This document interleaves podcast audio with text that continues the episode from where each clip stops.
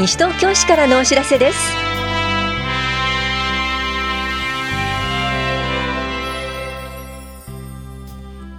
今日は私立小中学校の学校選択制度。トレーニングマシン一般開放利用者のための体力測定会などについてお知らせします。インタビュールームお話は西東京市ごみ減量推進課の岩崎邦弘さん。テーマはもうすぐ始まる。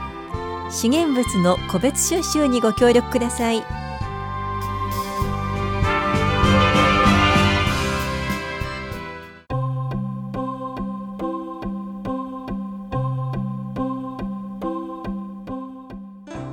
私立小中学校の学校選択制度のお知らせです。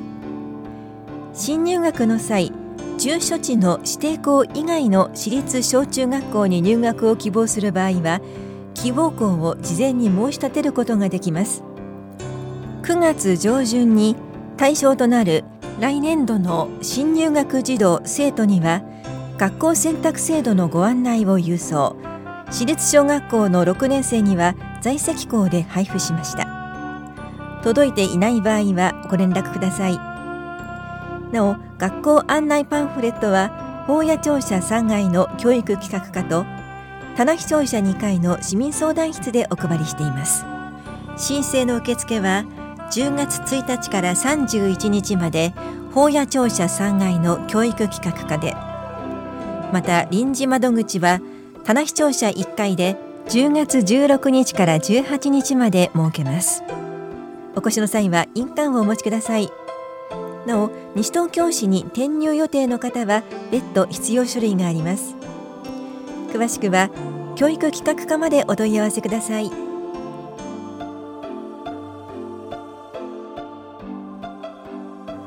トレーニングマシン一般開放利用者のための体力測定会のお知らせです。ご自身の状況を知り今後のトレーニングに生かしましょう。測定会では握力、走行速度など4種類を測定します。参加できるのはトレーニングマシン一般開放の利用を登録していて今年度の体力測定を行っていない方です。住吉老人福祉センターは10月1日火曜日午前9時半から午後0時半まで。新町福祉会館は10月2日水曜日の午前9時半から午後0時半まで。老人福祉センターは10月2日水曜日の午後1時から4時まで。下法屋福祉会館は10月3日木曜日午後1時から4時までです。参加ご希望の方は電話でお申し込みください。なお定員は各会場35人ずつで申し込み順となります。また体力測定日はトレーニングマシン一般開放はお休みとなります。お申し込みお問い合わせは本屋庁舎高齢者支援課までどうぞ。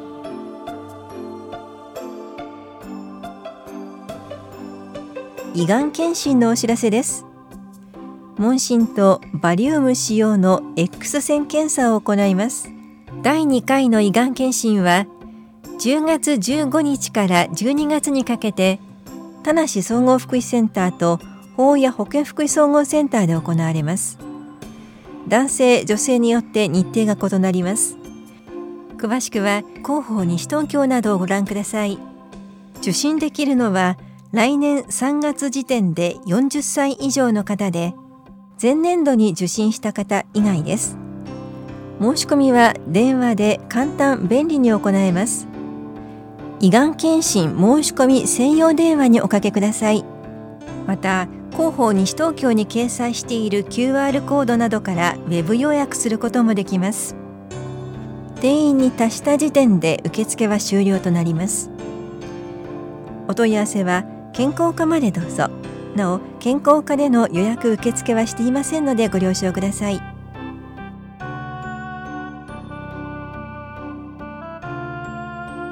多摩六都科学館より利用料金改定のお知らせです。消費税率の引き上げに伴い10月1日から多摩ロフト科学館の利用料金を改定します。入館券は大人520円子ども210円。観覧付き入館券は大人1040円子ども420円。セット券は大人1460円子ども530円となります。その他団体利用料金なども改定します。詳細は多摩六都科学館のホームページをご覧いただくか多摩六都科学館までお問い合わせください。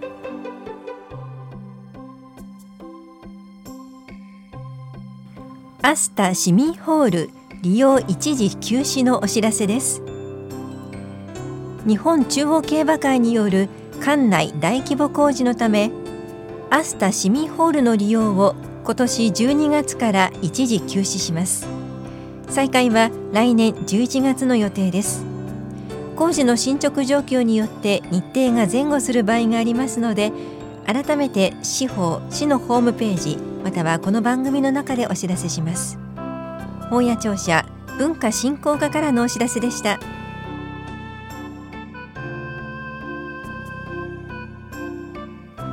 栄養食生活相談のお知らせです。市内在住の方を対象に肥満や糖尿病などの生活習慣病予防の食事などについて管理栄養士による相談を行います。10月11日金曜日午後1時から4時まで田梨総合福祉センターで行われます。相談ご希望の方は10月8日火曜日までに電話でお申し込みください。お申し込みお問い合わせは健康課までどうぞ。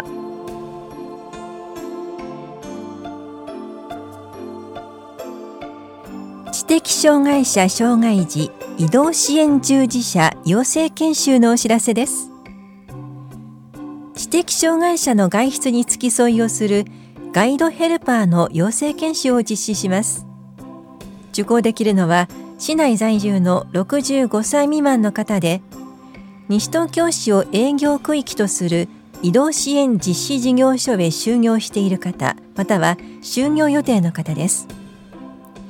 研修は10月21日、22日、23日。いずれもイングビルで行われます。受講ご希望の方は10月11日までにお申し込みください。定員はそれぞれ35人ずつで申し込み順となります。お申し込みお問い合わせは NPO 法人小ゲラ会までどうぞ。障害福祉課からのお知らせでした。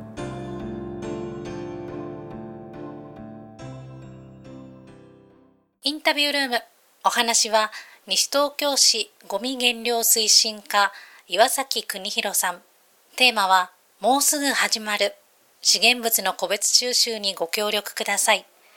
担当は近藤直子です。さて、いよいよ来月1日から資源物も個別収集となりますね。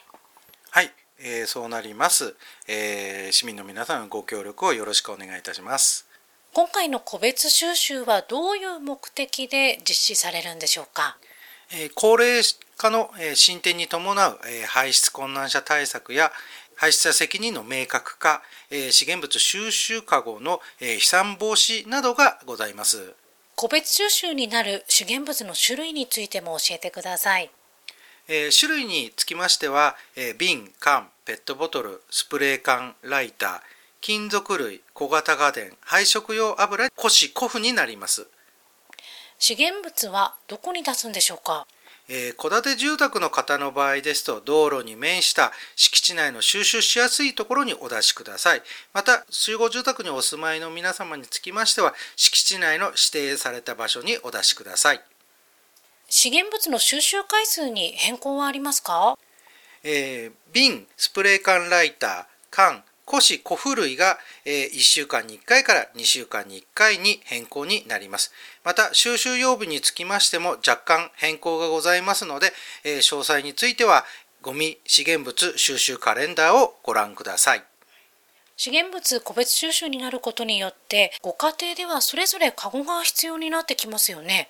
はいそうですね、えー、基本的には、えー、ご家庭にあるもので、えー、結構でございます。内容としましては中身の見える蓋のないものでそこに雨水がたまらないものをお勧めいたします。それと市内で缶の持ち込みをできる場所を設置すると伺いました。こちらにつきましても9月15日号のエコラ新版や司法の方でご案内いたしますが公共施設で10カ所設置をいたします。出し方については袋に入れずにそのまま缶を入れていただくようお願いいたします。高齢の方、障害を持っている方でゴミ資源物を出すことが難しいという方もいらっしゃると思うんですがどうしたらいいでしょうか？はい、えー、市の制度としてふれあい収集という制度がございます。えー、こちらのご案内をこれまで以上にきめ細かくあの対応してまいりたいというふうに考えておりますので、ゴミ減量推進課の方まで、えー、お問い合わせをいただければというふうに考えております。え今回の資源物個別収集に関しまして詳しいことはどちらかに掲載されますか？はい、今回の、えー、9月15日号の司法と一緒にですね、西東京市エコ羅針盤、また、えー、ゴミ資源物収集カレンダーを、えー、全個配布いたしますので、そちらの方をごご覧いただければというふうに考えております。それでは、ラジオをお聞きの市民の皆さんへ一言お願いします。いよいよ、えー、10月1日から資源物の個別収集が開始となります。えー、ぜひ市民の皆様のご協力をお願いいたします。ありがとうございます。インタビュールーム。テーマは、もうすぐ始まる資源物の個別収集にご協力ください。お話は、西東京市ごみ減量推進課岩崎邦弘さんでした。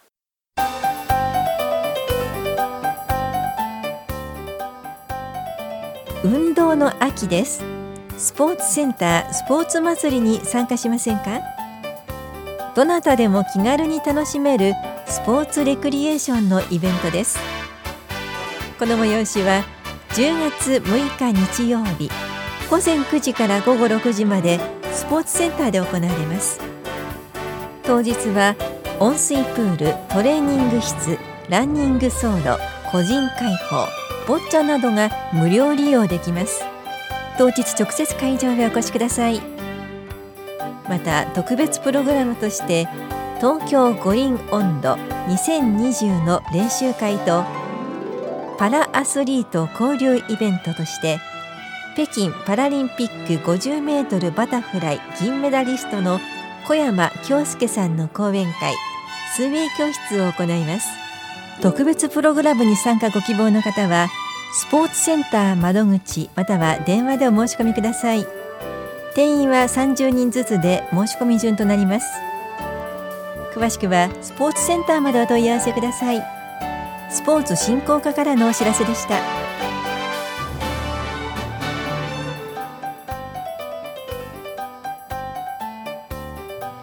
この番組では皆さんからのご意見をお待ちしています。FM 西東京西東京市からのお知らせ係までお寄せください。またお知らせについての詳しい内容は広報西東京や西東京市ウェブをご覧いただくか西東京市役所までお問い合わせください。電話番号は042-464-1311 042-464-1311番です。以上西東京市からのお知らせ亀井さゆりでした。